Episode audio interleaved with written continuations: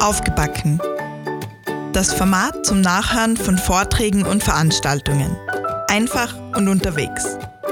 Präsentiert vom Podcast Schirmchen und Streusel und dem Verein Argument Utopie.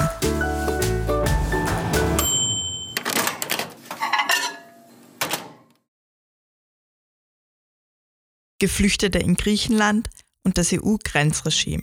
Unter diesem Titel lud die Plattform Radikale Linke am 24. März 2020 vier Referentinnen zu einer virtuellen Podiumsdiskussion. Die Lage an den Außengrenzen der EU und in Griechenland spitzt sich zu. Krankheiten in den überfüllten griechischen Lagern, Tränengas und scharfe Munition an der türkischen Grenze, ein faschistischer Mob auf Lesbos. Einen umfangreichen Überblick über die aktuelle Situation, die Entwicklung in den letzten Monaten und mögliche politische Perspektiven bekommt ihr im folgenden Podcast. Alle weiteren Informationen am Ende und auf Facebook und Instagram.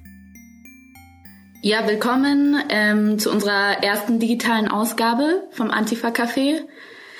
Ähm, von was normalerweise von der Plattform Radikale Linke ähm, lokal stattfindet in Wien ähm, und wir heute in einer Kooperation mit Beyond Europe ähm, einfach digital aufnehmen wollen.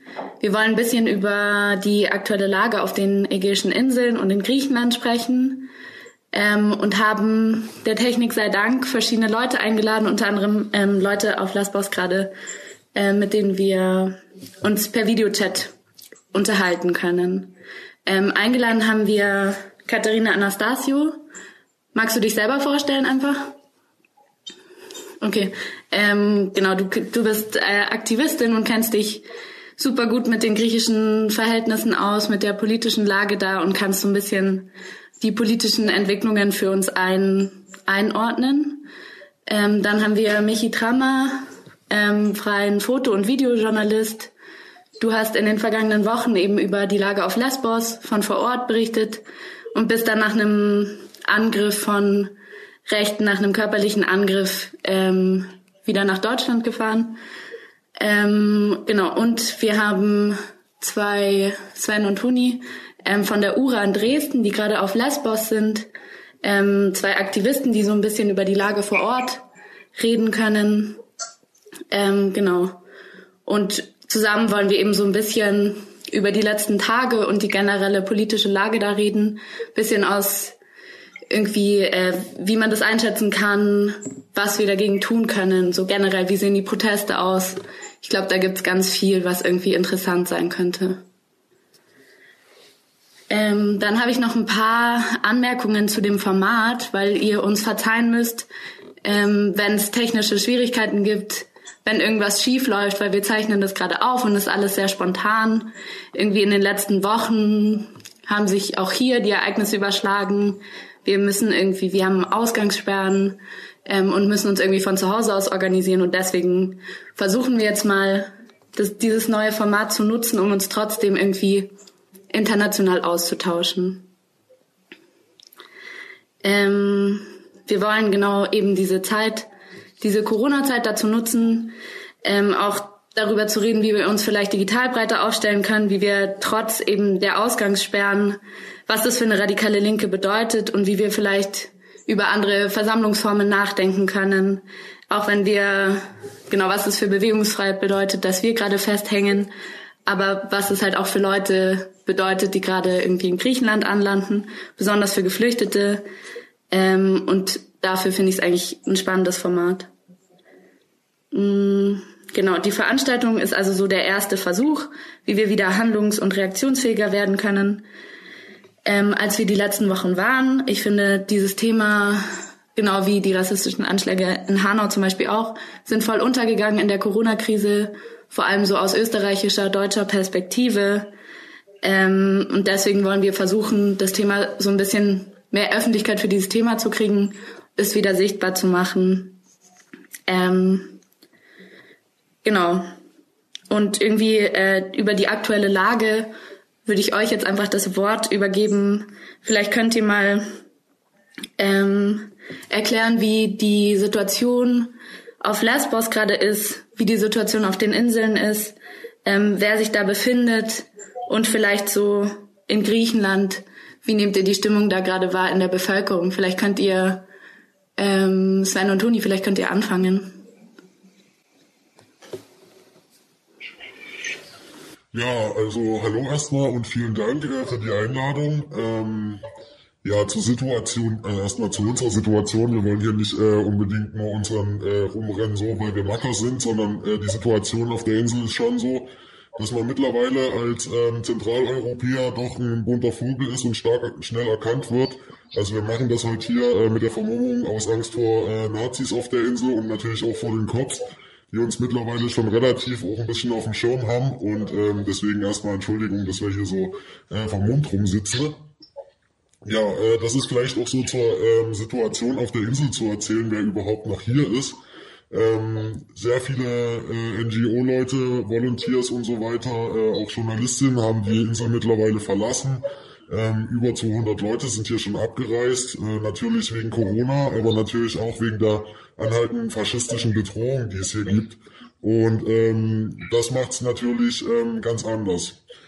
Zu Corona ist es so, dass mittlerweile eigentlich fast nur noch, also das äh, soll jetzt so sein, dass nur noch Inselbewohnerinnen äh, auf die Insel kommen dürfen, ähm, das sozusagen abgeschnitten ist für äh, Touristen oder Volunteers und so weiter. Und ähm, das erschwert die Situation natürlich ähm, für uns, weil wir mehr auffallen und aber natürlich auch die Situation insgesamt, weil es weniger Helferinnen gibt, weil es weniger Leute gibt, die ähm, ja vor Ort sein können und auch Berichterstattung leisten können. Was? Ja, soweit. Also wir hatten, um vielleicht noch, noch kurz zu ergänzen, wir hatten jetzt keine, noch, noch nicht so richtigen Nazi-Stress, wurden mal bepöbelt, wenn man erkennt, dass man in einem Mietauto unterwegs ist, wenn das äh, Nummernschild nicht mit der Linie ist, dann gibt's mal Pöbeleien von der Straßenseite. Aber jetzt so richtigen Stress äh, hatten wir außer mit der Polizei noch nicht.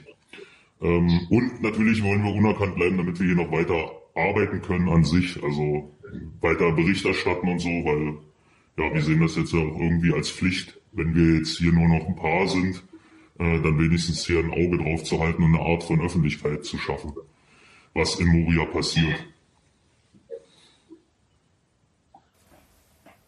Mm, ich finde, man sollte zu äh, Leuten, die auf Lesbos festsitzen, noch paar Takte sagen. Ich meine, über 20.000 Geflüchtete leben in Moria. Äh, das ist so ein wilder Dschungel äh, um das Militärcamp, auf dem die Geflüchtetenunterkunft errichtet ist. Äh, irgendwie innen gibt es einen Lagerkomplex, äh, der durch Zäune theoretisch abgetrennt ist von außen, die aber offen sind und Geflüchtete leben dort halt und äh, nach den neuesten Plänen der Regierung äh, soll das äh, soll ja irgendwie äh, auch die Ausgangssperre quasi auf das Lager angewandt werden, wenn man zumindest griechischen Medienberichten glaubt und äh, der Vorschlag ist, dass äh, der Vorschlag ist, dass Geflüchtete einfach in ihren Zelten bleiben sollen und äh, dann äh, äh, ja äh, und ich finde das, äh, das darf man nicht aus dem Auge verlieren, so äh, gerade in dem Kontext. Ja.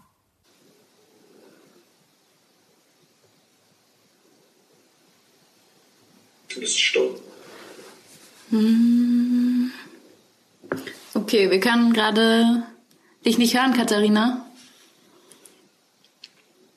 Das war nicht Absicht.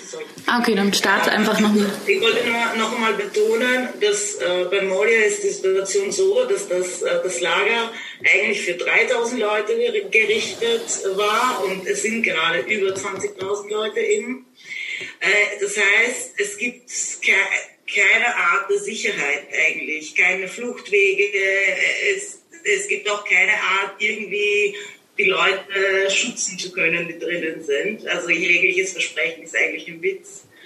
Und dementsprechend sind auch die Hygienemaßnahmen, die, die haben keinen permanenten Zugang zu Wasser. Also ich glaube, das muss, kann man nicht, nicht oft genug wiederholen eigentlich, was das heißt. Es ist nicht ein Camp oder ein Bungalow-Camp, wo die Leute Zugang zu alles, was normal ist, äh, für uns hier im Norden wo wir nichts haben, sondern ja.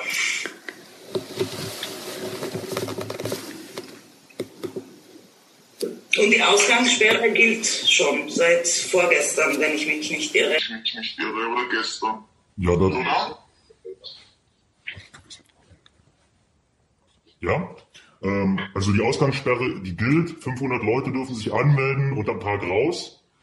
Wie das genau umgesetzt wird, ist ein bisschen schwierig zu erfahren. Die Polizei sperren äh, auf dem Weg nach Moria rein, also auch auf der, auf der Straße, die an dem, an dem Dschungel und dem, und dem Lager vorbeiführt. Äh, die ist abgesperrt und die werden wohl auch immer strikter. Gestern sind auch Journalisten da nicht mehr reingekommen. Man braucht einen ähm, sehr guten, triftigen Grund, um da reinzukommen. Allerdings äh, haben uns auch Leute berichtet, die wir kennen aus dem Elendslager, würde ich das nämlich nennen. Also ja, das ist halt, das ist halt wirklich, das ist eine Katastrophe da. Ihr habt es ja schon beschrieben. Ähm, Leute, die wir kennen, sind einfach so rausgegangen. Also man kommt noch so raus, weil das geht ja über Olivenhaine und also alles komplett abzusperren, dann bräuchten die halt wirklich richtig viele äh, Bullen oder die brauchen richtig viel Militär und müssten das komplett nochmal einzäunen. Ähm, ja, die anderen Sachen mit den hygienischen Zuständen, nur um mal eine Zahl zu nennen, auf eine Toilette kommen 167 äh, Leute. Das ist das Fünffache von dem, was als Mindeststandard gesehen wird. Und ich finde das, wenn man das mal überlegt, das sind äh, 30 Leute pro Toilette, das ist schon ganz schön viel. Bei, der, bei den Duschen ist es noch schlimmer, da sind es äh, 242 Leute auf eine Dusche. Das ist das Achtfache. Ähm, die Wasserausgabe wurde jetzt, äh, das Verteilsystem wurde geändert. Die Leute bekommen jetzt Wasserflaschen durch das Militär und die Polizei ähm, an einem zentralen Ort ausgeliefert. Die haben da schon äh, so Schlange gestanden und dann kommt es natürlich auch schnell zu Tumulten. Die Informationslage, was Corona angeht, die Ausbreitung und auch die Prävention vor diesem Virus, ist erst vor so drei, vier Tagen losgegangen mit Flyern, die im äh, Camp verteilt worden sind und mit Lautsprecheransagen. Vorher war das überhaupt gar kein Thema. Also das wirkt, wirkt eher wirklich so, als würde man die Leute dort zusammenfärchen und verrecken lassen, ganz ehrlich. Als, äh, als dass das wirklich eine Hilfsmaßnahme für diese Leute wäre. Und was man bei Corona dann auch noch immer mitsehen muss, ist immer so ein Rassismus, der mitschwingt, als hätten die, die Leute, die dort sitzen, das eingeschleppt. Dabei sind zum Beispiel Leute, die aus Deutschland kommen, die jetzt, äh, jetzt quasi kommen würden und dahin gehen, ein viel größeres Risiko, diesen Virus dahin zu bringen, als die Leute, die äh, in, in Moria schon, weiß ich, zwei Monate sitzen. Das muss man auch noch immer, also diesen rassistischen Klang, den das da im Hintergrund immer noch hat, den muss man da mithören. Ja, voll. Michi, du wolltest was sagen? Ja, voll. Ich wollte das mit der Sicherheitslage irgendwie vielleicht nochmal unterfüttern mit irgendwie so Sachen, die ich aus Interviews mitgenommen habe. Ich habe mir relativ viel Zeit genommen vor Ort und irgendwie länger mit Leuten gesprochen und die Sicherheitslage in dem Camp ist allgemein eine Katastrophe, eben wegen den Fluchtwegen und so weiter, aber speziell irgendwie für äh, Frauen, unbegleitete Minderjährige Geflüchtete ist die äh, Lage eine absolute Katastrophe. Also ich meine, Leute haben davon gesprochen, dass Frauen, die nicht mit einem Mann dorthin gekommen sind, ab abends nur im äh, Zelt sitzen können und beten, dass ihnen nichts passiert und äh, dass sie jede Nacht Frauen äh, schreien hören können.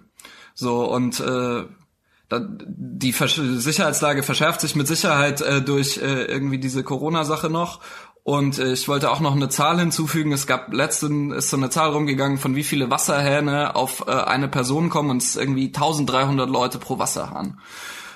Um, und äh, es gibt auch so ein Video von dir, das äh, ich zugesendet bekommen habe von einer Person, die noch in dem Camp lebt, lebt äh, das wir auch veröffentlicht haben. Das können wir vielleicht hier einspielen, wo man so relativ eindrucksvoll sieht, äh, wie, miserabel die Wasserverteilung mit Frischwasser aus Wasserhähnen dort war. Ich meine, wenn es jetzt eine neue Lösung gibt, äh, irgendwie mit Flaschen, die verteilt werden, ist auch nicht vielleicht der beste Weg äh, im Fall von so Infektionen, aber ja. Man muss sich in der Situation auch vorstellen, äh, wie wir gerade eben auch vorher gehört haben, dass die meisten Hilfsorganisationen, die kleinen NGOs einfach nicht mehr vor Ort sind also es gab vor drei Tagen auch so eine Art Webinar mit drei Leuten aus Lesbos, eine Frau, äh, selber geflüchtet ist, mit Moria ist, und zwei Frauen von Legal Advice und äh, von Bigba.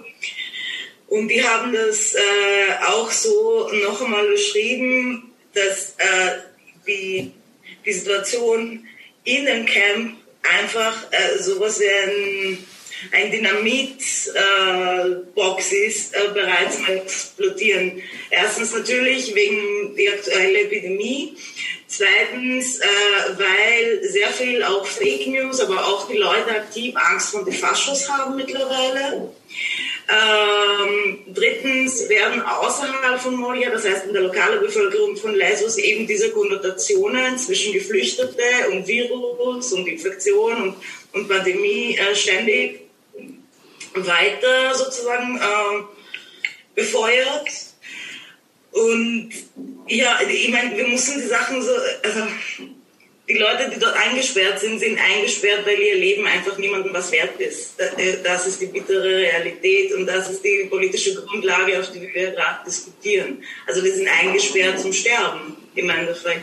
Es gibt nicht, es gibt nicht normal genug Ärzte. Und sogar die UNHCR ist äh, keinesfalls vergleichbar mit, mit einer Anwesenheit vor Ort, wie sie 2015 war.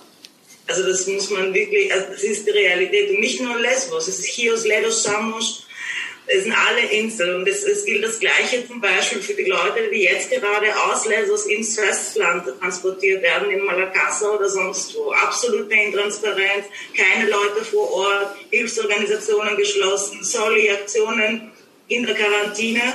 Die, eine der Genossinnen, äh, die vorgestern mit der, der wir zugehört haben, hat gesagt, äh, die Solidarität ist in Quarantäne in ganz Griechenland. Da, da ist es auch eine Realität. Das ja. muss man immer durch den Kopf gehen lassen mal, ja. Voll, ja. Ich finde es irgendwie äh, eindrucksvoll, was ihr zusammenfasst, dass man halt gleich ähm, gleich drüber nachdenken muss, dass Lesbos nicht nur so eine Krise wäre, sondern halt mit, also was Corona für eine krasse Bedeutung hat, gerade für die Leute vor Ort, was das bedeutet, dass halt die NGOs aus den Lagern raus sind, dass man auch keine journalistische Abdeckung gerade oder wenig hat. Da, darüber können wir nachher nochmal reden. Meine Frage wäre so ein bisschen, ähm, weil man das gerade, weil ich finde, dass die Stimme gerade so ein bisschen untergeht, jetzt natürlich auch in unserem Gespräch, aber vielleicht kann man das bei zukünftigen Veranstaltungen mal ändern, dass eben auch Geflüchtete zu Wort kommen und so ein bisschen deren Perspektive eigentlich einfach selber schildern.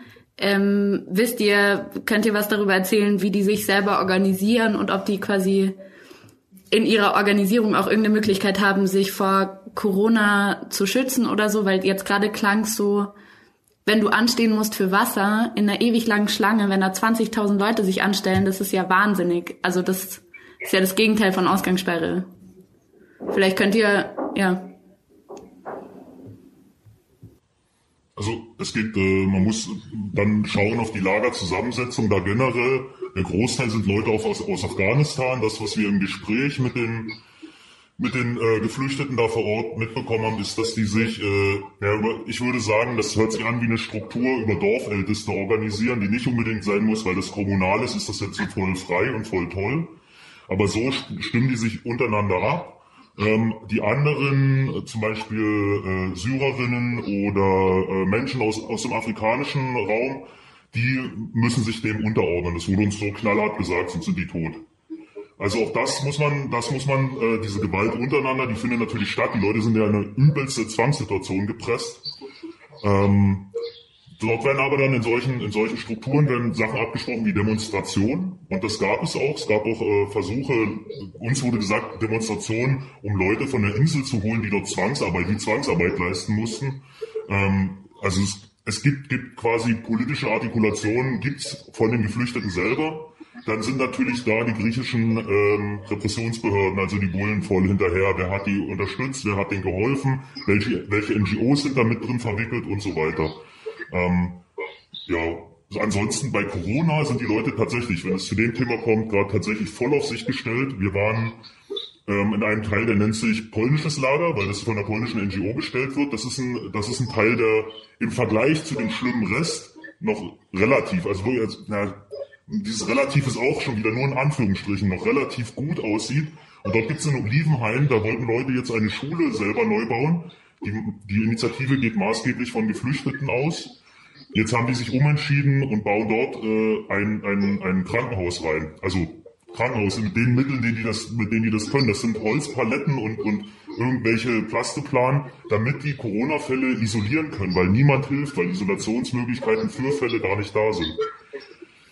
Also ja, und dann gibt's noch diese, dass Leute jetzt äh, aus dem Camp sich selbst äh, Schutzmasken nähen und bauen Tag und Nacht und sich damit versuchen selber zu, zu versorgen. Generell ist ja die medizinische Versorgung auf der Insel eh nicht so ausgelegt, dass im Corona-Fall äh, äh, was gemacht werden könnte. Es gibt auf der Insel ein Isolierzimmer und vier Intensivbetten, so in Krankenhäusern. Und das war's. Also wenn dort, wenn dort was passiert, wenn du dort so einen Ausbruch hast und die Leute sind alle vorbelastet, die haben, da geht Bronchitis rum, die Leute haben Krätze, die Leute, da sind so viele Krankheiten eh schon da, die Leute haben eine Vorbelastung, dann wird dort ein Massensterben einsetzen und ich würde sogar dann nicht mehr von Sterben reden, weil wir sehenden Auges das zulassen, ist es Mord.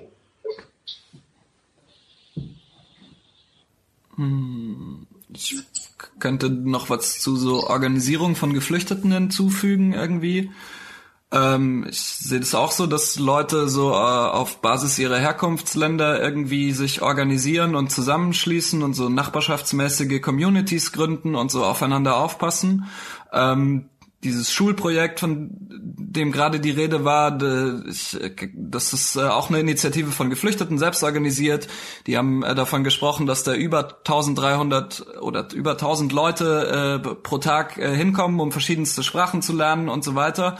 Und von denen geht auch im Fall von Corona so maßgeblich das mit den Nähen aus. Da gibt's eine Aktivistin, die sehr präsent ist, die so Medienarbeit auch macht und die so Videos drehen, um Leute irgendwie, um Leuten klarzumachen, dass Corona überhaupt eine Gefahr ist, eben um dieser miserablen Informationspolitik entgegenzuwirken. Was sich auch in Gesprächen mit Geflüchteten dort auf jeden Fall irgendwie äh, immer wieder, was sich immer wieder herauskristallisiert hat, äh, ist, äh, dass, äh, dass äh, so ähm, äh, dass äh, die Leute wahnsinnige Angst haben äh, vor den Auswirkungen auf ihr Asylverfahren, äh, die diese Proteste mit sich bringen. Am Anfang Anfang Februar gab es da Proteste, die äh, krass äh, gewaltvoll von äh, der Polizei von vor Ort irgendwie niedergeschlagen wurden mit massiv Tränengas. Es gibt da so Videos, wie Leute äh, fast ersticken. Es sollen auch Leute gestorben sein bei den Protesten und ähm, Danach hat, haben wohl auch äh, Sachbearbeiterinnen äh, an Geflüchtete weiterkommuniziert, so wenn ihr weiter demonstriert, dann hat das äh, Auswirkungen auf euer Asylverfahren. Wir haben so Beweise, äh, wir haben Fotos von euch und so weiter.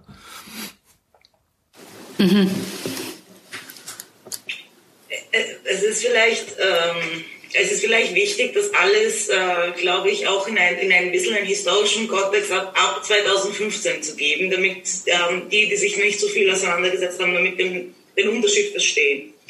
Also 2015 war es durchaus so, dass die lokale Bevölkerung auf die Insel die Leute noch geholfen hat. Es gab Fischer, die täglich statt Fischen Kinder aus dem Wasser geholt haben. Es gab Kirchen, die Essen und Schulen organisiert haben und so weiter. Und ähm, ich glaube, was für uns alle wichtig ist, ist zu verstehen, wie die Stimmung so arg kippen kann. Und es gibt, es gibt politische Verantwortungen dafür. Natürlich beginnt alles mit der EU-Türkei, die diese Menschen überhaupt auf die Insel festgehalten hat. Ja? Also, aber äh, auch die Fake News Propaganda, das kennt man auch aus Deutschland und aus Österreich genauso. Äh, Mädchen wieder vergewaltigt, die werden unsere Frauen, keine Ahnung, reißen, sind alle Mörder und so weiter. Das hat auch maßgeblich dazu beeintragen, beeintragt und auch die Tatsache, dass auch das politische Narrativ in Griechenland überhaupt seit, seit letzten Juli, seit die neue Regierung auch da ist, sich komplett verschoben hat.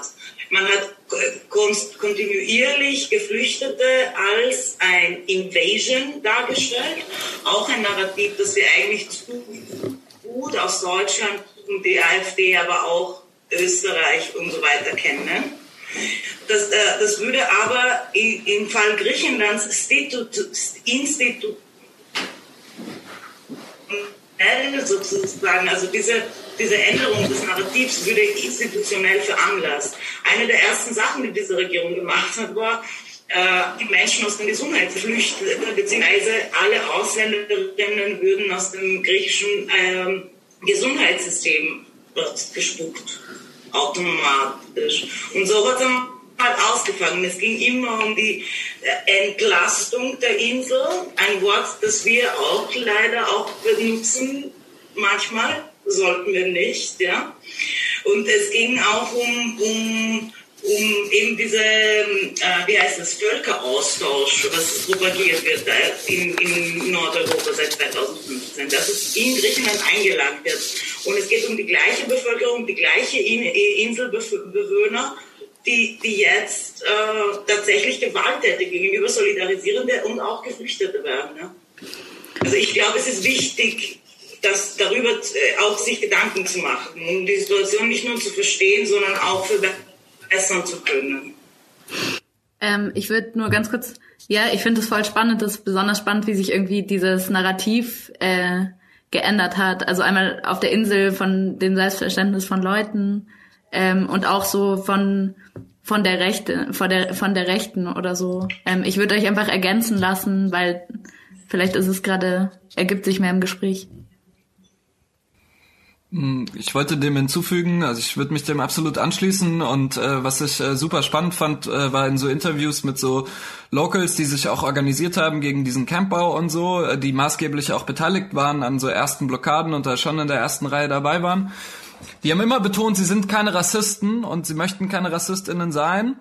Ähm, aber äh, die Migranten kämen ja nur hierher, oh, um sich ein besseres Leben zu machen. Wenn das denn Geflüchtete wären, dann wäre es kein Problem und so. Äh, und so schließen sich Leute, die sich selbst auch noch als Linke verstehen, äh, äh schließen sich die, diesem Narrativ zu 100 Prozent an und propagieren damit genau das Gleiche mit und äh, tragen so zu der absoluten Entmenschlichung von Geflüchteten bei, die aus meiner Perspektive irgendwie zu der, der aufgeheizten Situation dort geführt hat.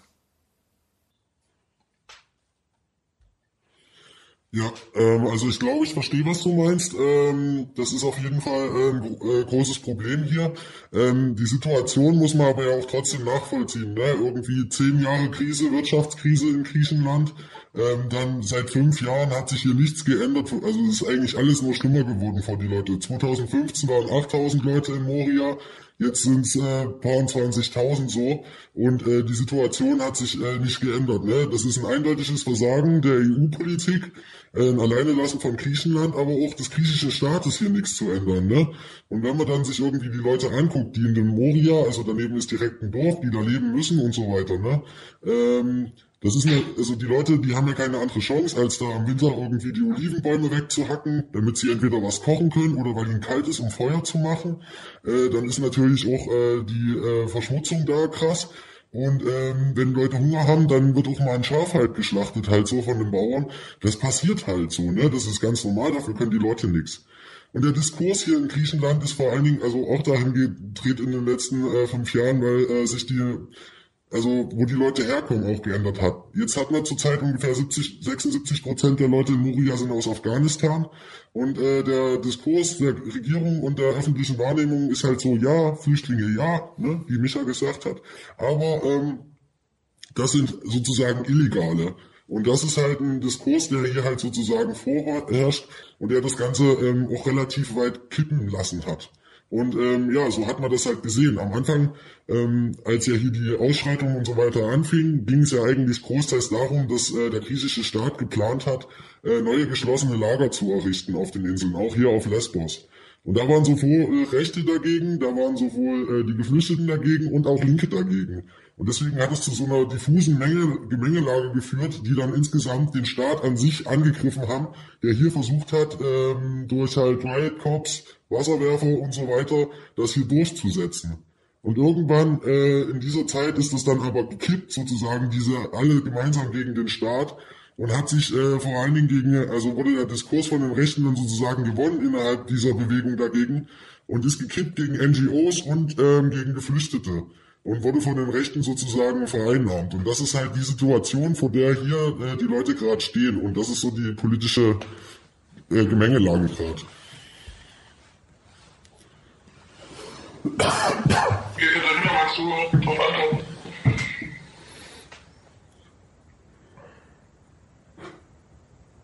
Mikro ist Hm ich wollte nur signalisieren, nein, also dem ist nichts hinzufügen, weil es war, das war wirklich so passiert.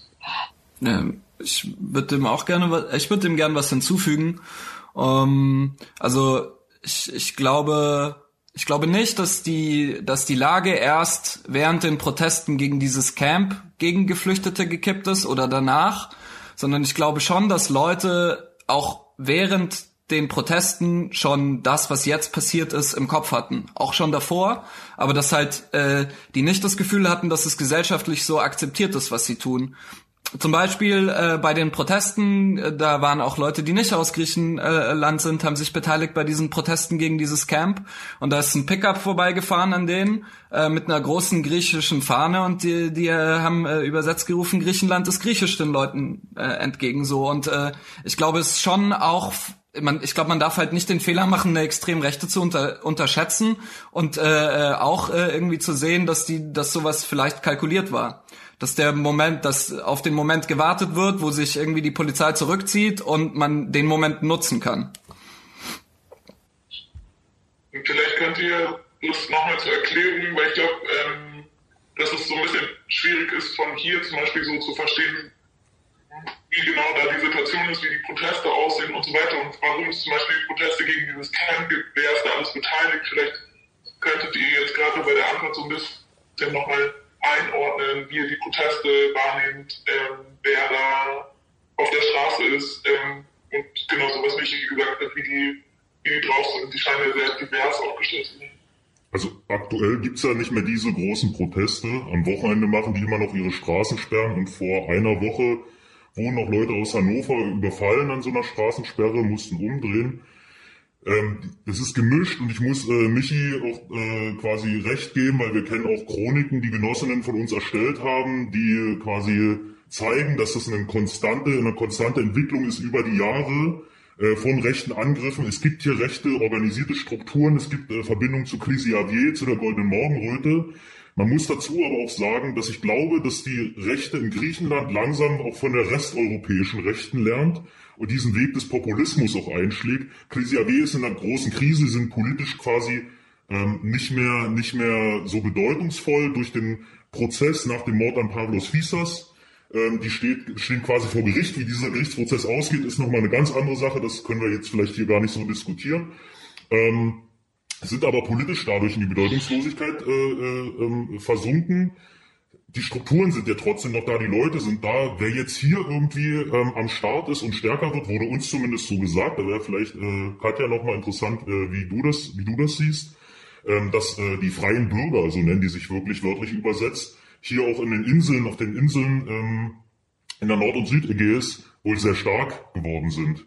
Ähm, also dort auch eher so, eine, so ein Schwenk in Richtung ja von dem, was man vielleicht in Deutschland oder in, ja, in Deutschland von der AfD kennt, in diese Richtung mehr gehen. Ansonsten sind an den Protesten, so wie uns das berichtet wurde, und an diesen Straßensperren halt die lokale Bevölkerung ist da beteiligt. Also es wurden ja auch äh, scharfe Waffen eingesetzt, Polizisten wurden mit scharfer Munition da äh, beschossen. Ähm, 50 Verletzte oder so, von dem wurde uns berichtet, also über 50 verletzte Cops. Also da ist wirklich, ich glaube, da sind viele Teile der Bevölkerung dabei und dann mischen sich organisierte Neonazis und Faschisten damit runter, auf alle Fälle, ja. Und es sollte auch, glaube ich, nicht so klingen, als würden wir jetzt hier eine Rechtfertigung für irgendeine, für irgendeine Form von Rassismus oder, oder, oder faschistischer Gewalt oder sowas liefern wollen. Das ist keine, keine, keine Rechtfertigung, so zu reagieren, aber es ist eine Erklärung, warum dann ein größerer Teil der Bevölkerung in so eine Richtung getrieben werden kann, diese ökonomischen Umstände, die die Leute ja natürlich auch belasten. Ähm, ergänzend will ich noch kurz dazu sagen, dass es äh, natürlich auch äh, einfach in der, der Rechtsruck, den wir erleben, der ist Europa weltweit und äh, viele Sachen, die in den Leuten angelegt waren, die äh, unterschwellig irgendwie immer da waren, die trauen sich die Leute auch immer mehr rauszulassen. Ne? Und das ist natürlich auch äh, nie nur auf so eine Insel beschränkt, sondern das muss man ja auch in einem größeren Rahmen sehen, wie der allgemeine Diskurs ist, dass sowas auch stärker rausbricht. Und ähm, ich kann auch empfehlen, allgemein zu der Geschichte davor und äh, gegen, also wie äh, die Anfänge des Widerstands hier gegen die neuen geschlossenen Camps waren, gibt's von Beyond Europe einen äh, guten Text, äh, auch von äh, Leuten aus Griechenland geschrieben, die das versuchen einzuordnen.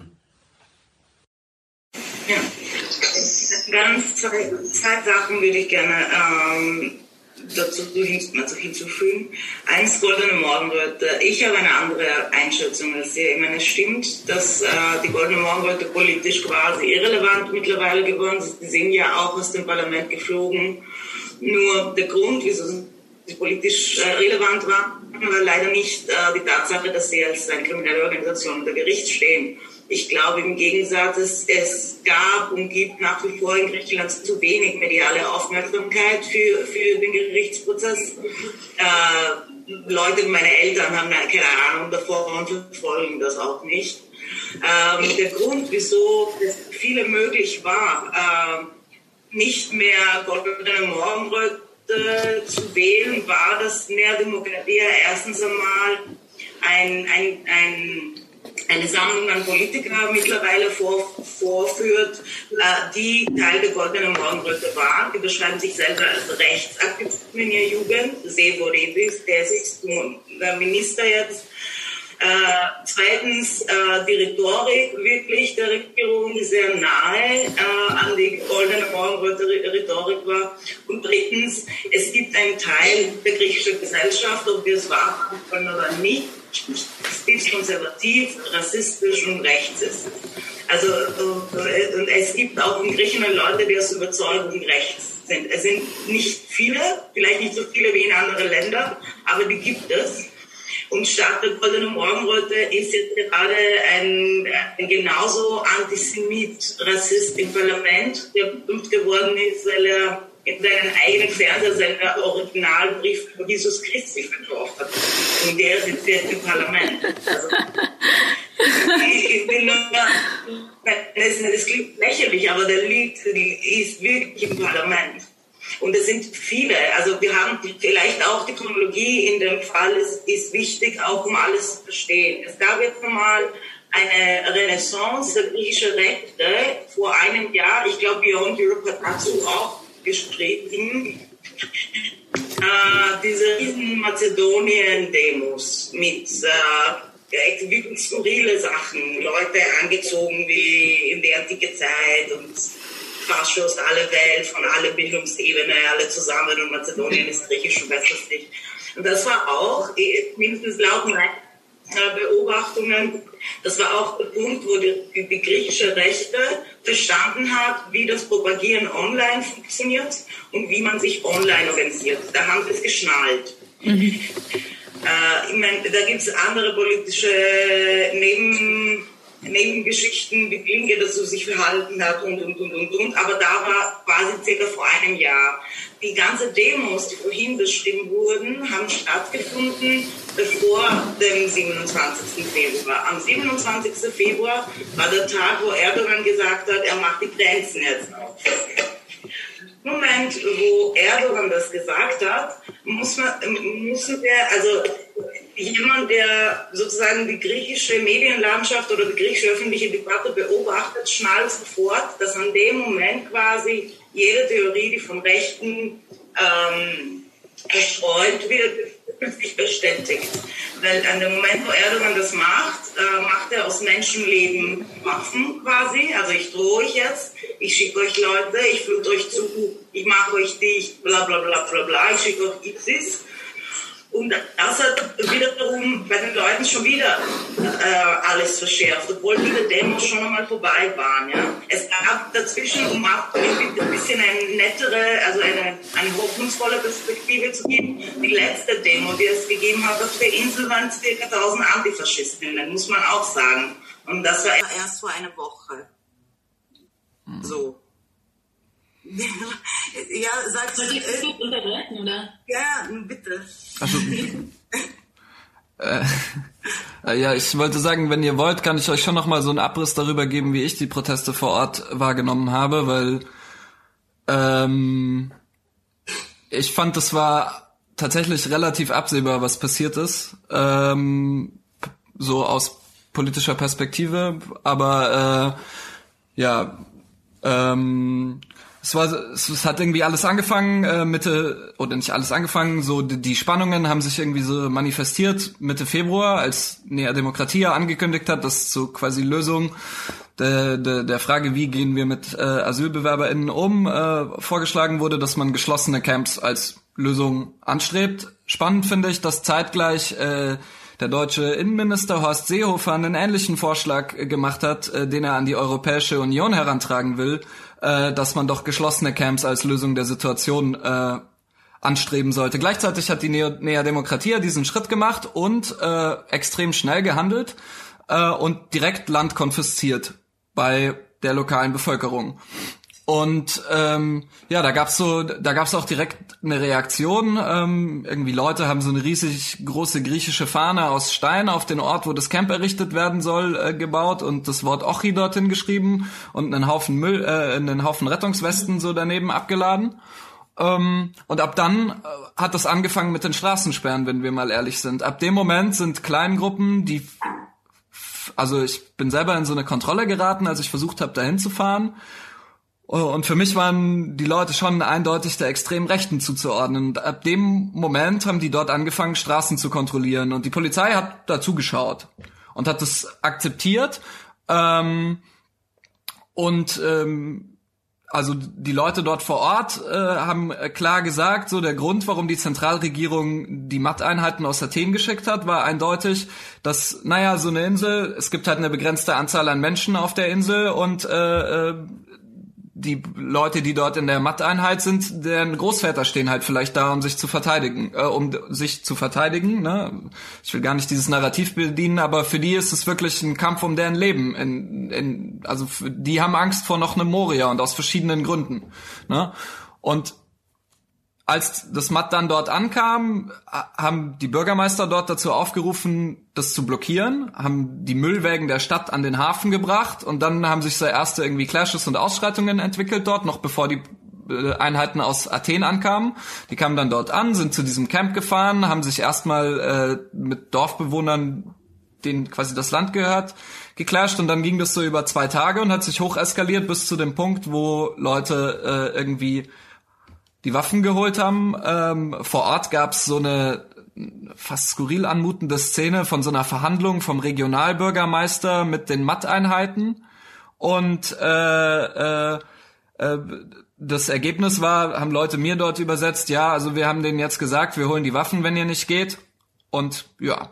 Und dann äh, sind die abgezogen, sind in dieses Camp, da, da ist die Sache äh, komplett eskaliert. Dort ga, gab es eben auch Schüsse. Dort wurden der Spiegel berichtet von, glaube ich, 52 verletzten äh, PolizistInnen aus Polizeikreisen so und äh, von zwei Leuten, die angeschossen wurden.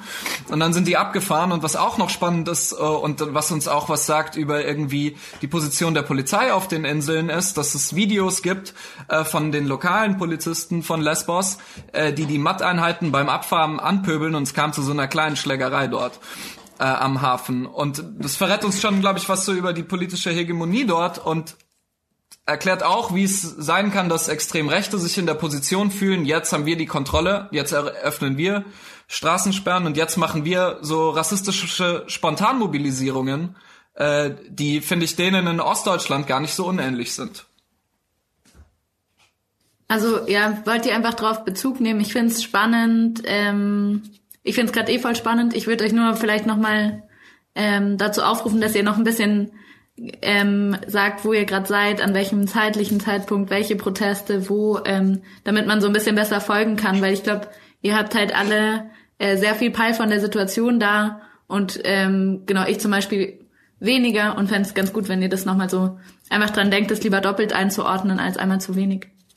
Ich habe gesprochen von Ja, ich habe äh, gesprochen von der Zeit ab Mitte Februar bis zum 1. März. Das heißt, ab äh, ab dem Moment äh, quasi die griechische Regierung kündigt an, wir errichten jetzt geschlossene Camps, auch anscheinend irgendwie in Konsens mit so deutschen Ministern und äh, bis zu dem Zeitpunkt quasi kurz nachdem Erdogan angekündigt hat, äh, ich öffne die Grenzen und damit ja, wie Katharina vorher sagte, für die extreme Rechte das Narrativ, äh, die Griechenland, äh, die Türkei fällt in Griechenland ein, voll bedient war.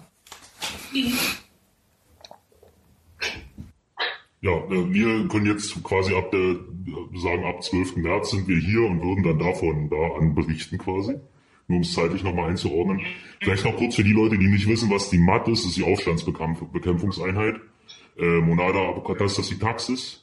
Das sind quasi Riot-Bullen, würde man sagen, glaube ich, auf äh, Linksdeutsch.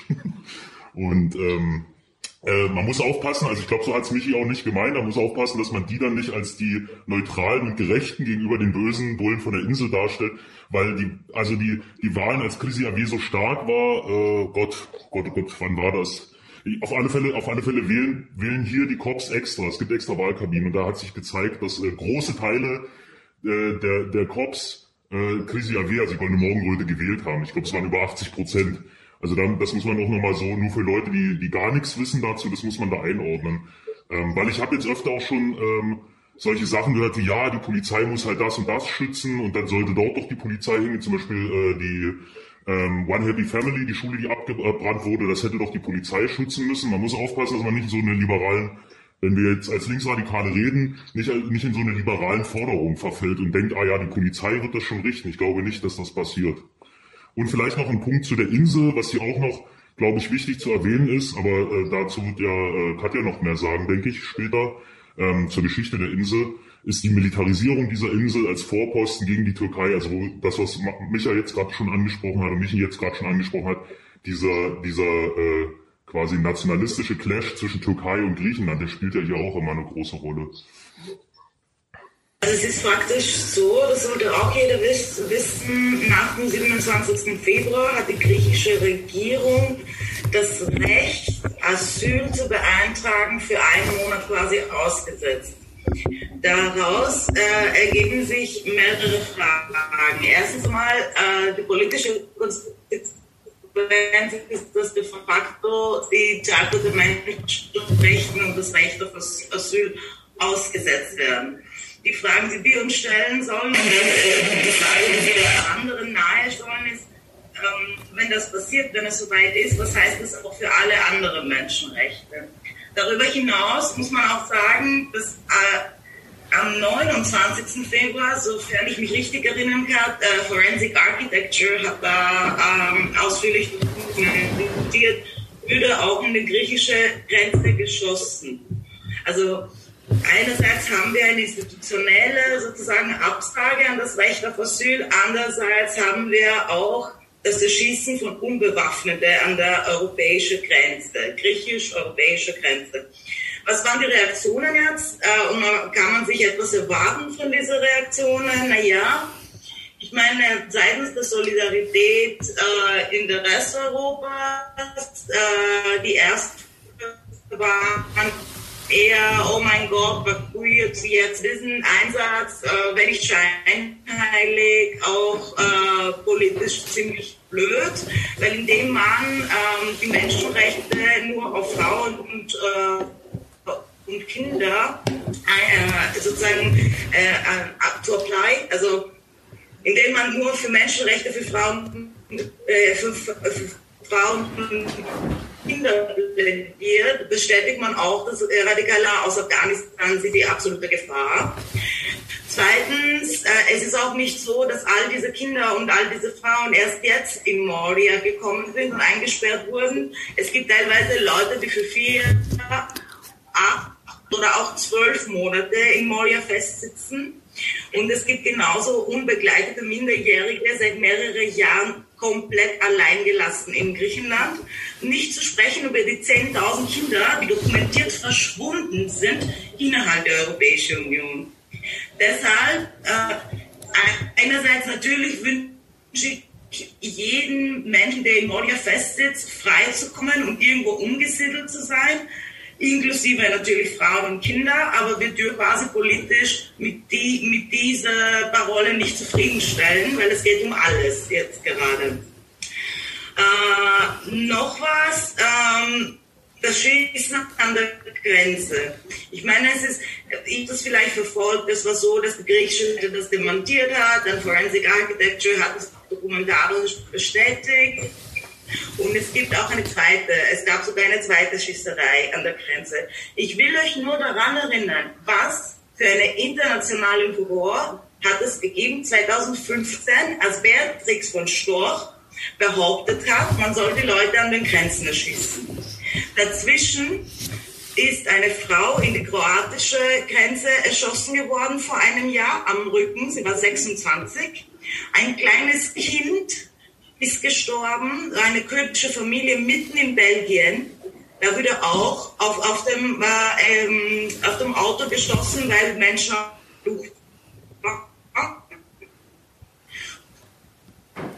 wir sind facto in einem Point, wo es nicht nur diese Gewalt der Schisten, sondern die Akzeptanz die, die Gesellschaft entwickelt hat für sowas. Und da müssen wir auch entschieden dagegen kämpfen. Also diese Enthumanisierung, das, das Ergebnis davon ist, dass die Leute bereit sind, in Kauf zu nehmen, dass dann die europäische Grenzen quasi auf unbewaffnete, also das ist wieder, wir müssen politisch da raus. Wir müssen das Narrativ vernichten einfach, ja. Ähm, genau, ich würde kurz vielleicht äh, Michi was sagen lassen oder so, weil Katharina, dein Ton ist gerade ein bisschen abgehakt. Vielleicht ist es auch nur bei mir so. Ähm, macht gar nichts. Macht gar nichts. Ich finde es echt spannend, aber vielleicht ergänzen wir einfach genau. Ich wollte dazu sagen, dass ich sehr spannend finde, sich damit zu beschäftigen, äh, wie Medien über die Situation an der Grenze oder auch auf Lesbos berichten und berichten können auch und was da für Quellen genutzt werden und so weiter. Ich finde, das muss man sich äh, bewusst machen. Ich kenne die Recherche von Forensic Architecture und solche Sachen sind sehr, sehr wichtig, weil man darf nicht vergessen, dass vieles Material von so Menschenrechtsverstößen auch von der Türkei kommt und so weiter, von der türkischen Regierung gezielt genutzt wird.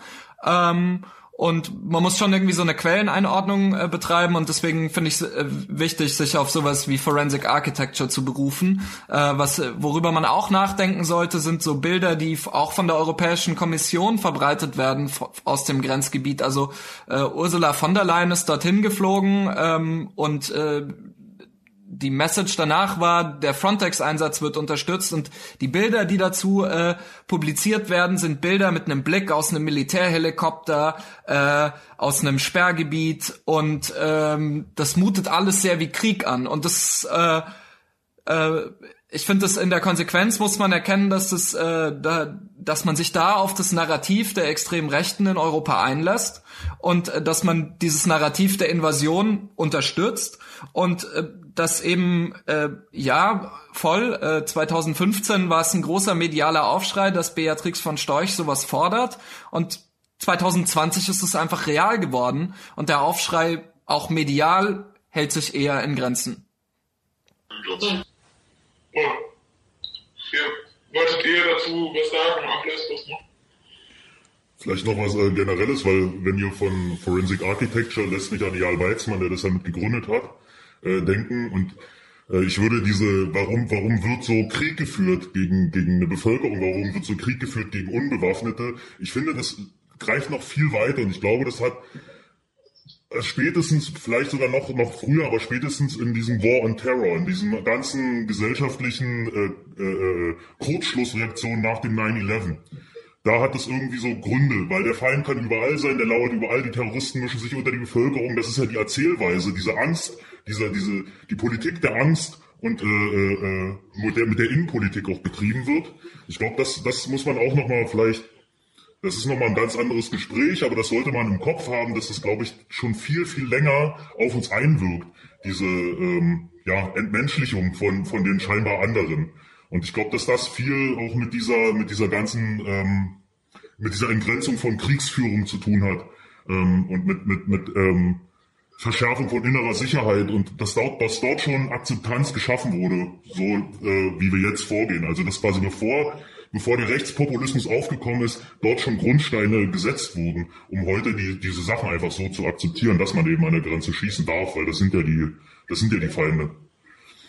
Ich glaube, das hat noch, noch tiefere, tiefere soziologische und politische Wurzeln. Ja, und das würde ich auch gerne auf äh, Michi antworten.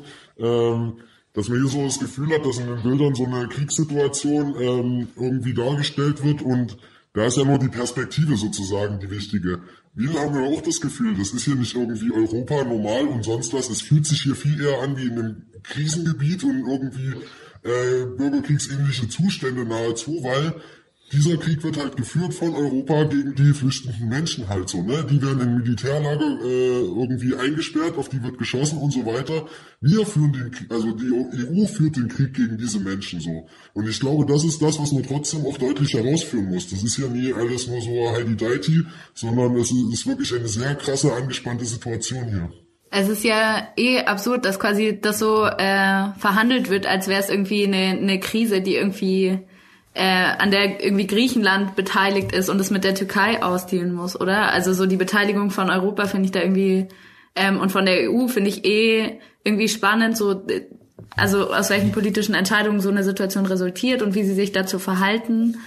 Ähm, und gleichzeitig auch finde ich, nehme ich schon auch so wahr, als würde es quasi in der Öffentlichkeit gerade ein bisschen untergehen, ähm, in so Corona-Berichterstattung so ein bisschen ähm, irgendwie runtergefallen sein in den letzten Wochen ähm, und gleichzeitig irgendwie so, das finde ich, was man so grob mitbekommen hat, wenn man sich nicht explizit in Artikel eingewählt hat oder was auch immer, irgendwie halt Sachen dazu gelesen hat, hat man schon so mitbekommen, ah, okay, jetzt ist quasi ein Angriff auf deutsche Journalistinnen dort passiert und das hat dann plötzlich irgendwie so die deutsche Medienlandschaft beschäftigt. Ähm, was schon irgendwie krass ist, also wie selektiv so die Medienaufmerksamkeit ähm, über diese, über die Situation irgendwie in Griechenland gerade ist. Ja, Gut, also was EU-Beteiligung angeht, ja, also das äh, muss man äh, auch so diskutieren. Ich meine, lediglich was passiert ist, dass, dass Van der Leyen äh, mit dem Helikopter über die Grenze geflogen ist. Sonst nichts.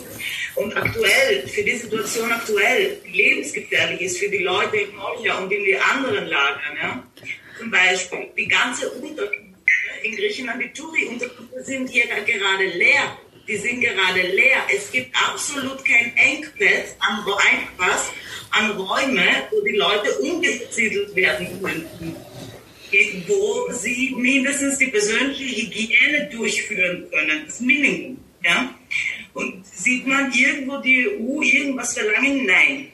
Die Operation Sophia wurde abgesagt. Österreich passiert gerade die Nachfolgeoperation. Und gleichzeitig sitzen äh, die Grünen zum Beispiel mit in der Regierung und tun gar nichts. Es gibt keinen politischen Willen, äh, um diese Leute jetzt gerade rausholen. Wir müssen das schaffen.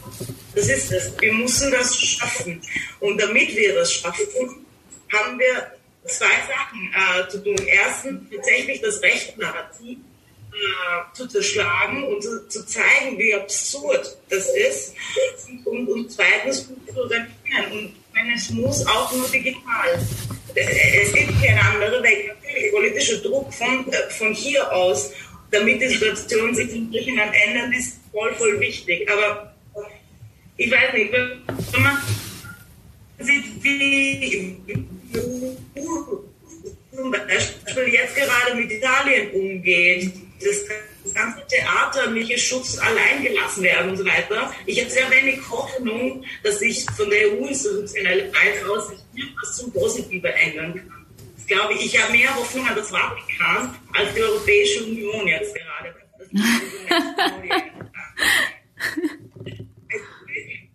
also, das meine ich doch ernst, ja. Ähm, das sollte keine Hoffnung sein. Ich wollte nur so einmal das, das irgendwie beschreiben, äh, wie, wie, wie äh, mediale Berichterstattung darum aussieht. Also, ja.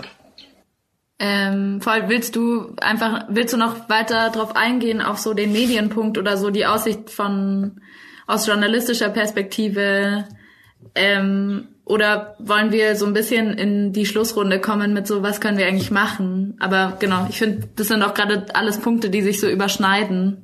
Ähm, deswegen würde ich es einfach so weitergeben. Ich kann gerne dazu was sagen, wie ihr wollt.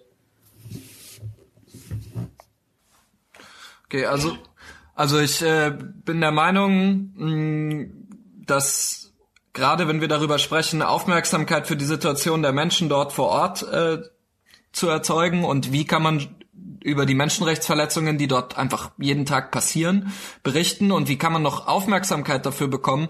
Das ist eine Frage, äh, die sich mir als Journalist irgendwie unmittelbar stellt ähm, es gibt so, gefühlt wurde jeder journalistische Ansatz in Moria schon versucht. Es gibt Geschichten, Moria ist so schrecklich, The Hell of Moria, wie Geflüchtete es dort nennen, was meiner Meinung nach der Situation am nächsten kommt. Dann gibt es Geschichten über irgendwie Perspektiven, die sich Leute dort erarbeitet haben, die äh, irgendwie Geschäfte gegründet haben. Dann gibt es Geschichten über ähm, unbegleitete minderjährige Geflüchtete, über die Situation von Frauen.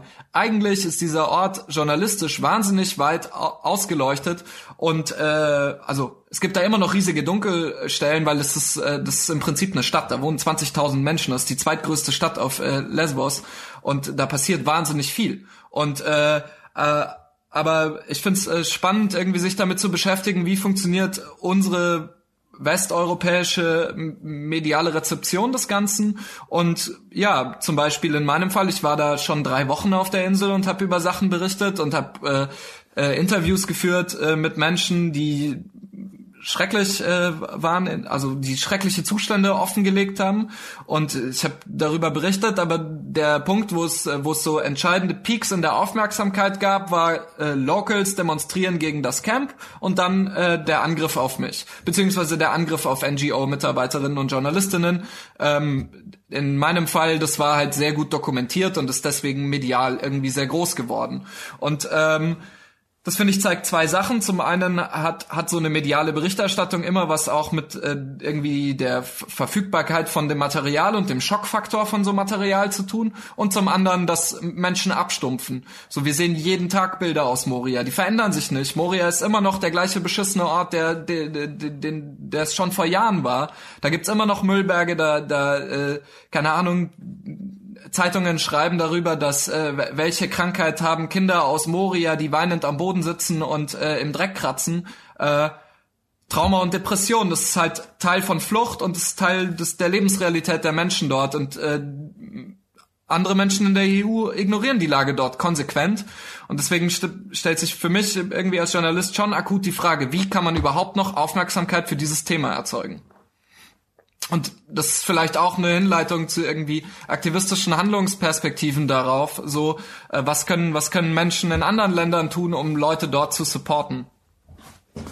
Ich finde halt vielleicht gerade äh, dein Fall eigentlich voll spannend. Also vielleicht kannst du noch mal grob zusammenfassen, was eigentlich passiert ist, auch weil so, weil ich finde, dass sich daran so ein bisschen zeigt, ähm, welche Strategie vielleicht halt auch nicht aufgeht oder wo vielleicht halt Rechte gewinnen mit irgendwie einem ekligen Narrativ oder mit irgendwie so ekliger Gegenwehr oder so. Vielleicht könntest du einmal noch schnell für, für Leute, die es nicht mitbekommen haben.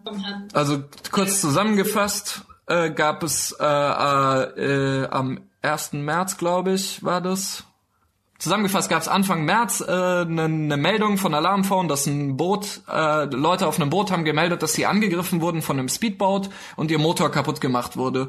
Das gab es 2015 schon mal. Damals hat man vermutet, dass es wohl so aus Krzyjawki-Kreisen hervorgeht. Leute auf einem Speedboat vermummt haben das kaputt gemacht. Dieses Boot ist dort getrieben. Da sind so Search and Rescue Vessels vorbeigefahren. Wir haben das irgendwie mit dem Tele beobachtet ein wahnsinnig trauriges Bild und das hat sich äh, immer näher, die, die, die Strömung und der Wind haben das Boot so ein bisschen näher an die Küste gedrückt. Irgendwann hat dann die Küstenwache das Boot in den Hafen dort geschoben und äh, zeitgleich haben sich dort, äh, ich würde sagen so 100 bis 150 äh, Einheimische versammelt, die dort äh, äh, die dort quasi auf das Boot gewartet haben. Da waren Omas dabei, die haben aufs Wasser rausgeschrien und äh, die Geflüchteten beschimpft, obwohl sie zwei Kilometer noch weg waren. Und für mich hatte das so ein bisschen, mich hat das, ich war da selber nicht, aber es hat mich von Bildern stark erinnert an so rassistische Spontanmobilisierungen, die, wie wir sie aus Ostdeutschland kennen, irgendwie Klausnitz und so weiter. Ähm, so eine bunte Mischung. Du hast dort organisierte extrem rechte Strukturen, die so schon so irgendwie als äh, sportlich äh, gekleidete äh, Menschen mit äh, irgendwie sich dort rumtreiben mit so offensichtlich irgendwie einzuordnen und dann quasi so DorfbewohnerInnen. Und äh, als dieses Boot dann im Hafen war, kam es zu krassen, krassen rassistischen Anfeindungen von den Leuten in diesem Boot. Die wurden angeschrien, da waren irgendwie über die Hälfte dort waren Kinder, die haben geweint, ähm, ein wahnsinnig trauriges Bild und äh, Leute haben mit einem mit einer Holzstange dieses Boot von dort weggedrückt und dann kam es halt zu Übergriffen oder Anfeindungen gegen Journalistinnen, die das dort dokumentiert haben. Ich habe mich so ein bisschen entfernt von der Sache, bin auf die andere Seite vom Hafen gegangen, um so ein bisschen besseren Blick darauf zu haben und dann äh, hat sich so eine Gruppe von acht oder neun Leuten gelöst und hat mich irgendwie direkt konfrontiert. Äh, es ging darum, dass das Bildmaterial verschwinden muss und äh, die haben meine Kameras ins Wasser geschmissen und mich niedergeschlagen. Ähm, muss dazu sagen, dort haben sich auch Locals direkt eingemischt in die Situation und äh, irgendwie äh, mir mir äh, so äh, signalisiert, sie finden auch nicht gut, was mit den Geflüchteten hier passiert, aber das, was mir passiert ist, finden sie auch nicht okay. Äh, das heißt, das, das, was die dort tun, hat nicht unbedingt einen gesellschaftlichen Konsens, diese, diese kleinen Gruppen. Aber aus meiner Perspektive wägen die sich in einem gesellschaftlichen Konsens dadurch, dass ihr Narrativ so angenommen wird von der, von, von, von der vermeintlichen Invasion, die läuft und wir müssen jetzt unser Vaterland verteidigen. Und das ist das, was Leute dort auch annehmen und wie die das verargumentieren, was sie tun. So. Ähm, und äh, ja, spannend ist natürlich dann in dem Kontext, dass dann sich äh, äh, westliche Medien einschalten, deutscher Journalist wurde niedergeschlagen und so weiter und so fort. Und äh, dass dann wieder ein Peak auf die Aufmerksamkeit kommt. Aber zwei Tage vorher gab es einen Angriff auf NGO-Mitarbeiterinnen, denen wurden alle Scheiben von ihrem Auto mit Ketten eingeschlagen, die wurden körperlich bedroht, denen wurde mit einer Glasscherbe äh, bei einer Person, äh, die, die hat ihnen signalisiert, so wir schlitzen euch auf.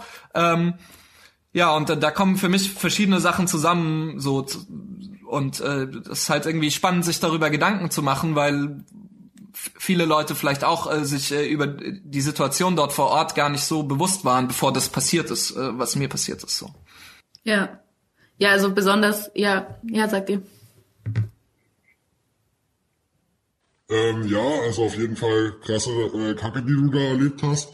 Ähm, das ist auch so ein bisschen mit der Grund, warum wir hier sind, um äh, genau das rauszufinden. Ne? Was sind vielleicht Parallelen zu äh, ostdeutschen Situationen? Wir aus Dresden äh, haben in den letzten Jahren äh, ziemlich viel von der Scheiße direkt miterlebt und waren eigentlich immer die Leute, die vor Ort waren.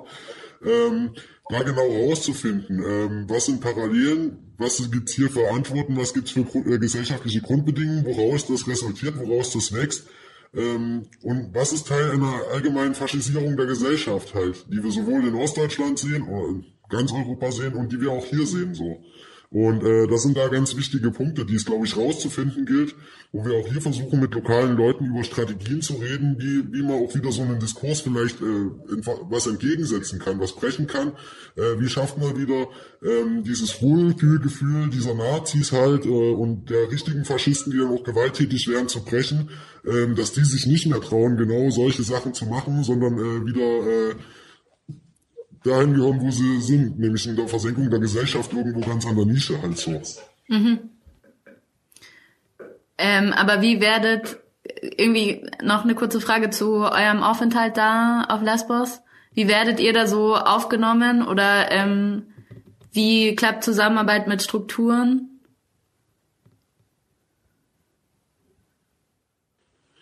Ja, also äh, allgemein in Griechenland ist es immer ähm, oder sehr oft unsere Erfahrung gewesen, dass die Strukturen hier vor Ort, also gerade die linken antifaschistischen Strukturen, ähm, ein sehr willkommen heißen so. Äh, es ist nicht hier, äh, wie man so oft aus deutschen AZs kennt, dass man erstmal fünf Stunden lang argwöhnisch beobachtet wird. Wo kommt man denn her? Wer ist man denn? Bla bla bla. Ob hier überhaupt mal jemand mit einem redet? Nee, die Leute sind hier offen. Die äh, sind interessiert an Austausch, äh, die bieten einem Hilfe an, obwohl sie selber halt äh, durch Wirtschaftskrise und so weiter selber in sehr prekären Situationen leben und so weiter ähm, und kümmern sich wirklich sehr gut um einen. Und es ist sehr einfach eigentlich sich hier einzubringen und ähm, anzukommen und mit Leuten ins Gespräch zu kommen. Das ist sehr gut, aber liegt natürlich auch dran ähm, an unserer Vernetzung, Beyond Europe und so weiter und dass wir ähm, eigentlich ja auch schon dahin ganz gut aufgestellt sind. Aber selbst fremde Leute, fremde linke Leute anzusprechen und mit denen zu quatschen, ist eigentlich überhaupt kein Ding. Ja, ansonsten ist natürlich so, Cops und äh, lokale Nazis, die sehen halt eher an äh, ja, Hautfarbe und so weiter, äh, dass wir äh, nicht unbedingt äh, Native Griechen sind. Ähm, und äh, da ist es schon, dass man hier ähm, nicht gewollt ist. Aber die Leute denken natürlich eher, wir sind NGO-Volunteers, als ähm, dass wir jetzt Antifas sind. Das macht halt schon nochmal einen Unterschied, denke ich. Ähm, vielleicht wollen wir, wenn ihr gerade nicht noch was zur Ergänzung habt, ähm, in Richtung Ende drüber reden, was es für eine Perspektive gibt. Also vielleicht als erstes irgendwie so, ähm, ihr habt schon krass geschildert, dass irgendwie die Geflüchteten da eigentlich ziemlich äh, in, einer, in einer aussichtslosen Situation gefangen sind gerade und dass es mit Corona nur noch schlimmer wird. Ähm, vielleicht kann man drüber reden, was unsere Forderungen, also irgendwie so was aus einer radikalen linken Forderungen wären, gerade an die EU, ähm, wo es gerade sinnvoll wäre zu helfen aus irgendwie so deutscher, europäischer Perspektive, österreichischer und andererseits irgendwie ähm, genau, ob es überhaupt eine Perspektive für diese Geflüchteten gibt. Was kann man, also was was kann passieren, damit diese Leute da rausgeholt werden. Ähm, Fände ich spannend, so eure Einschätzung dazu zu hören. Vielleicht wollt ihr auf Lesbos wieder anfangen. Ja, also wenn man, wenn man jetzt fragt, das, wir werden das öfter tatsächlich gefragt, auch von unseren äh, Freundinnen zu Hause und so, die sagen halt alle, ja, äh, wie sieht's aus, wo kann man hinspenden, was kann man konkret unterstützen? Ich bin immer zwiegespalten. Ähm, wir haben ja erst auch kurz drüber geredet, alle so untereinander hier in dem, in dem Videochat. Ähm, ich habe da so ein Spenden, habe ich so ein klares Jein. Also lokalen, lokalen Gruppen vor Ort auf alle Fälle mit Geld zu unterstützen, das wäre wär ja eine Möglichkeit. Das sind zum Beispiel No Border Kitchen, selbstorganisierte Grassroots-Geschichte. Das ist zum Beispiel äh, das Legal Support Team in Lesbos. Da hieß es ja auch, die brauchen, die brauchen Geld. Man kann ja vielleicht hier mal nachher irgendwie, wenn ihr das äh, äh fertig habt, ähm, diesen Videochat einfach mal mit einblenden, wo man da Kohle hingeben kann oder so. Ähm, auf der anderen Seite sage ich mir, es ist halt, also es geht halt nicht immer, dass so das Linke im, im, im, im, im nördlichen Europa oder in Zentraleuropa immer so eine Art Ablasshandel versuchen zu machen, dass man so sich sein Gewissen reinkauft. Das heißt halt, man muss sich organisieren. Jetzt natürlich die Frage, wie macht man das in Zeiten von Corona? Wie organisiert man sich dort? Äh, da hieß es ja schon, wir sollen uns digital organisieren. Aber was bedeutet das? Das wäre nochmal eine interessante Frage, was, was soll das denn heißen? Wie digital organisieren, wenn es hier zum Beispiel vor Ort eigentlich Räume braucht, die man besetzen müsste, die man knallhart squatten müsste mit den Leuten zusammen, wo man auf, der, auf dem Boden quasi, also wo man on the ground agieren müsste. Ähm, ja, andere Perspektive, ich weiß nicht. Ich weiß auch, tatsächlich habe ich, kann ich jetzt keine Antwort geben, wie man dieses rechte Narrativ wirklich zerschlagen soll, außer dass wir, dass wir eine Idee entwickeln, wie eine komplett andere Gesellschaft aussehen soll. Weil, wenn wir das, wenn wir das Problem, äh, das Problem in Anführungsstrichen der Geflüchteten hier in Griechenland und an den europäischen Außengrenzen betrachten, dann ist es unteilbar verbunden mit dem, was gerade in ganz Europa passiert. Dann ist es unteilbar verbunden mit den, mit den Reaktionen der europäischen Staaten auch auf Corona wir sind vielleicht tatsächlich in sowas, was Slavoj Žižek als äh, perfekten Sturm beschrieben hat vor kurzem in der Zeitung. Also es ist, wenn wir nicht drüber nachdenken, was, was wir in Europa anders machen wollen, als ein großes Projekt, als, ein, als, eine, als eine Idee vielleicht in Richtung Kommunismus im positivsten Sinne. Ähm, ich glaube nicht, dass, dass wir zu einer wirklichen Lösung kommen. Ähm, weil sonst können wir verharren in einer NGO-Pose und in einer NGO-Arbeit. Und dann kommt am Ende sowas raus, was erst schon kritisiert wurde, dass man Menschenrechte dann partiell einfordert. Und wenn man Menschenrechte partiell einfordert, sind es keine Menschenrechte mehr, weil die sind universalistisch so. Und da, da müssen, ach, das, ist, das ist ein ganz schwieriges Thema, glaube ich. Ich sehe hier, glaube ich, viel zu viel Elend und viel zu viel Scheiße, als dass ich tatsächlich gerade einen positiven Ausblick geben könnte.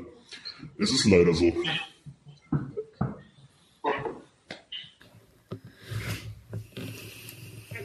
Ja. Äh, so, konkret zur Solidarität. Äh, erstens einmal, also was die Donations angeht, wobei ich normalerweise auch die gleichen Bedenken habe, äh, ist es schon in der Situation meines Erachtens, dass man schon die lokale Orgas unterstützen muss. Äh, es gibt keinen Weg hinzukommen jetzt gerade. Wir haben keine Ahnung, wie lange diese Sperren aufrecht bleiben und die Leute vor Ort brauchen Kohle brauchen Kohle, um alles, um Seifen zu kaufen, um Legal Advice zu machen und so weiter. Äh, es gibt mehrere Strukturen auf Lesbos, die man unterstützt. Mehrere, das stimmt auch nicht. Nicht so viele wie früher, aber eben Legal Advice Center, PICBA, selbstorganisierte Strukturen und so weiter. Auch in andere Inseln, Ios, auch in Athen. In Athen ist es so sehr viele Geflüchtete. Äh, von Obdachlosigkeit betroffen sind. Die haben absolut keine Unterstützung jetzt gerade. Für diese Menschen wird auch gesorgt durch Strukturen. Da gibt es zum Beispiel Steps und auch in anderen Orten von Griechenland. Also auf jeden Fall Orgas, die Lokalarbeit unterstützen. Wie organisiert man sich digital? Es gibt äh, Wege, sich digital zu organisieren. Und man kann das auch so machen, dass es auch wirksam ist. Und das ist nicht etwas, das wir von den Rechten jetzt lernen müssen, sondern etwas, das man schon seit 2011 in der Linke auch kennt eigentlich.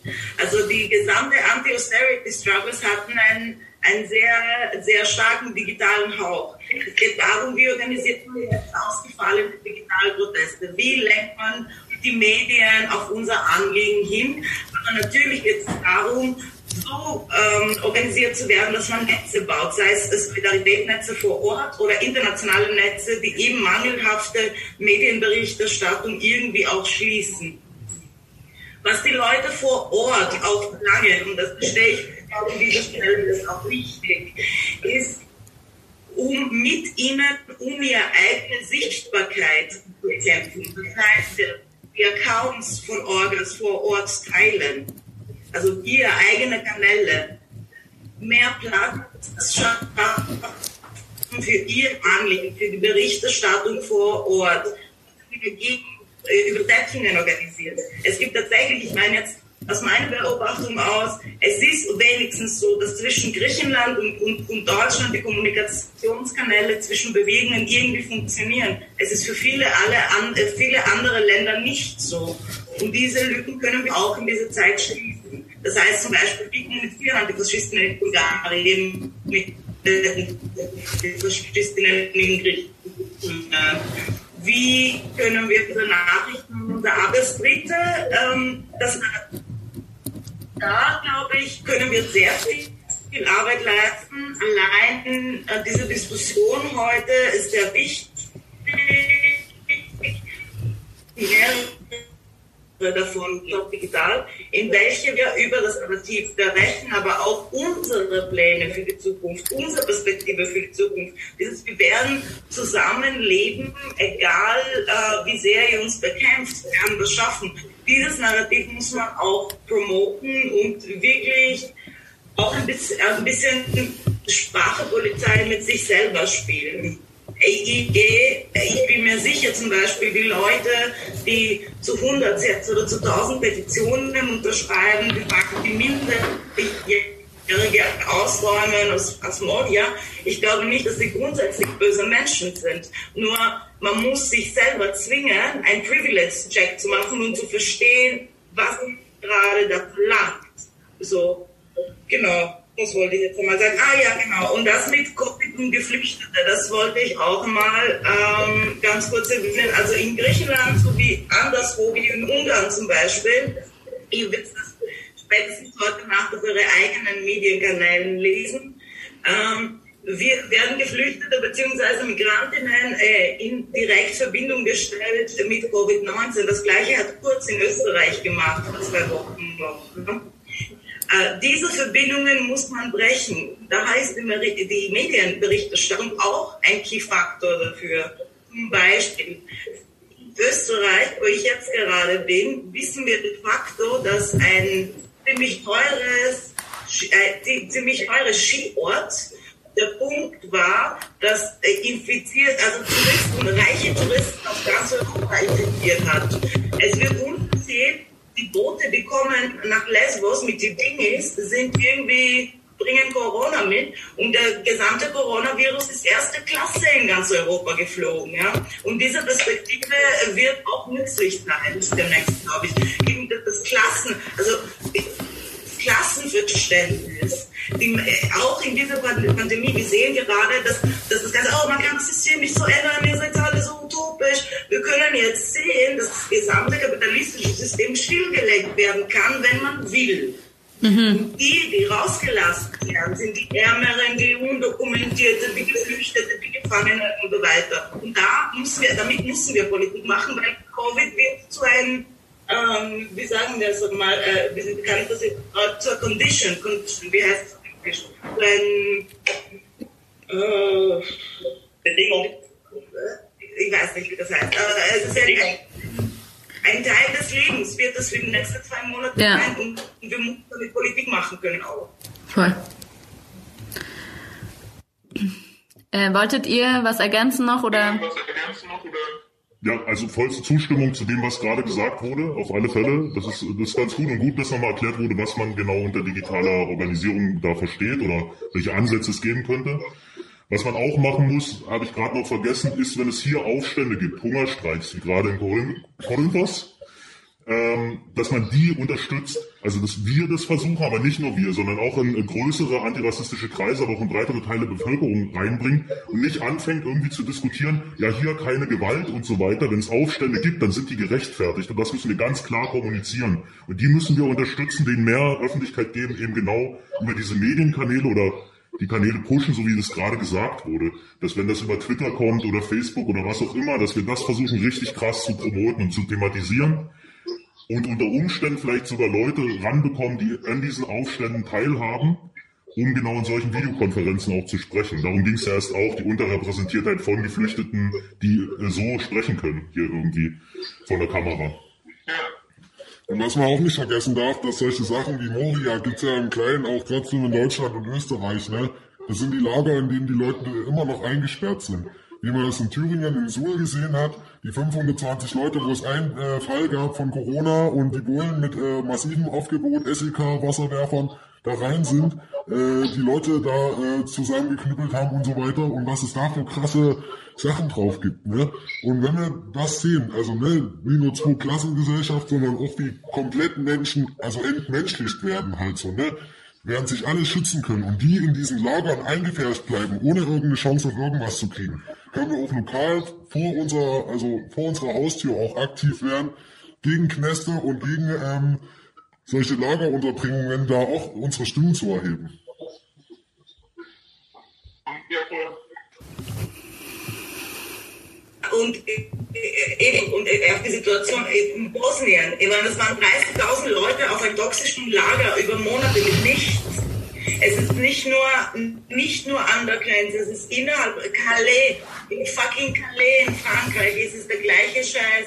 Es ist eigentlich so weit, dass Menschen sich in Flugzeuge reinschmuggeln und du sitzt da in deinem Garten und eine Leiche fliegt vorbei. Und das ist nicht eine Szene für einen Film, sondern Teil der europäischen Realität.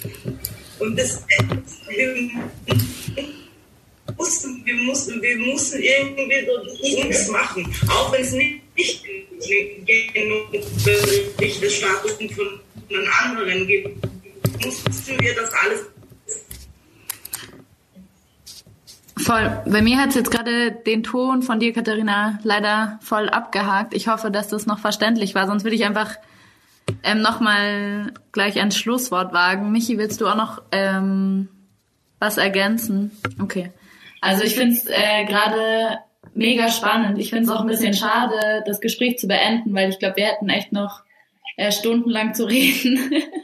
ähm, ich finde, ihr habt alles Wichtige eigentlich sowieso erwähnt, irgendwie ähm, einmal zur Perspektive, so die europäische Realität ähm, ändert sich seit langem, aber ist gerade noch mal extrem, dass wir irgendwie unsere Analysen, aber auch unsere Handlungen als radikale Linke daran anpassen müssen, ähm, was gerade was gerade passiert.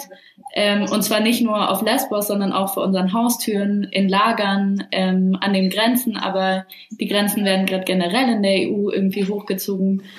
Ähm, das ist irgendwie eine krasse Situation, an die man, also auf die man nur reagieren kann, wenn man im Austausch bleibt darüber. Und ähm, wenn man sich organisiert, auch das finde ich irgendwie, ähm, habt ihr voll schön gesagt, dass es irgendwie spannend ist, einfach neue Handlungsperspektiven die vielleicht auch größer sind, die vernetzter sein müssen, die europaweit sein müssen, äh, ohne Kompromisse irgendwie aufzubauen. Ich finde es auch spannend zu sagen, dass halt äh, Sichtbarkeit gerade Sichtbarkeit gerade auch eine Rolle spielt, äh, dass wir irgendwie uns digitalen Raum nehmen müssen durch solche Veranstaltungen wie hier, aber auch sonst ähm, und dass man trotzdem noch die lokale Perspektive nicht äh, aus den Augen lässt und halt zum Beispiel gerade, was ihr auf Lesbos gerade gesagt habt, ähm, dass man durchaus irgendwie lokal auch gerade ähm, es Handlungsmöglichkeiten gibt, dass man nicht nur irgendwie an lokale Orgas spenden kann. Da werden wir nachher noch äh, Links dazu reinhauen, damit ihr wisst, ähm, wo, wo vielleicht das Geld gerade am besten angebracht ist, sondern dass es sich auch trotzdem lohnt, irgendwie ähm, sich zu informieren, ob man vor Ort was bringen kann oder so. Ähm, das finde ich eigentlich total spannende Aussichten. Wir haben auch über total vieles nicht geschafft zu reden, was es gerade noch an, an ähm, Strukturen zu besprechen gibt, an Narrativen, an Akteurinnen, die da gerade eine Rolle spielen.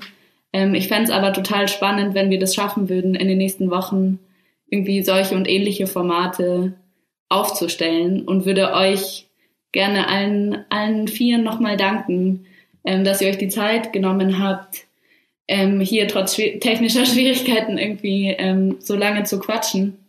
Ähm, und ich fand es auch irgendwie eine, eine sehr coole Erfahrung, mit so vielen verschiedenen Perspektiven ähm, so zeitnah irgendwie quatschen zu können. So danke euch. ähm, und dann würde ich hier einen Cut machen und hoffen, dass wir uns bald wiedersehen. Ähm, bis bald, macht's gut. Das war's vom Antifa Café. Ähm, genau, wir hauen euch noch ein paar Links in die Veranstaltung und bis bald. Alle Möglichkeiten, Initiativen und Betroffene vor Ort zu unterstützen, findet ihr in der Beschreibung der Folge und auf Social Media. Um weiter aufnehmen zu können, brauchen wir deine Unterstützung. Werde jetzt Fördermitglied oder spende an uns. Schon 5 Euro helfen enorm. Alle Infos auf unterpalmen.net. Das war's mit Aufgebacken. Präsentiert vom Podcast Schirmchen und Streusel und dem Verein Argument Utopie. Du möchtest auch deine Veranstaltung von uns aufzeichnen und veröffentlichen lassen? Dann schreib uns über Instagram, Telegram oder per Mail.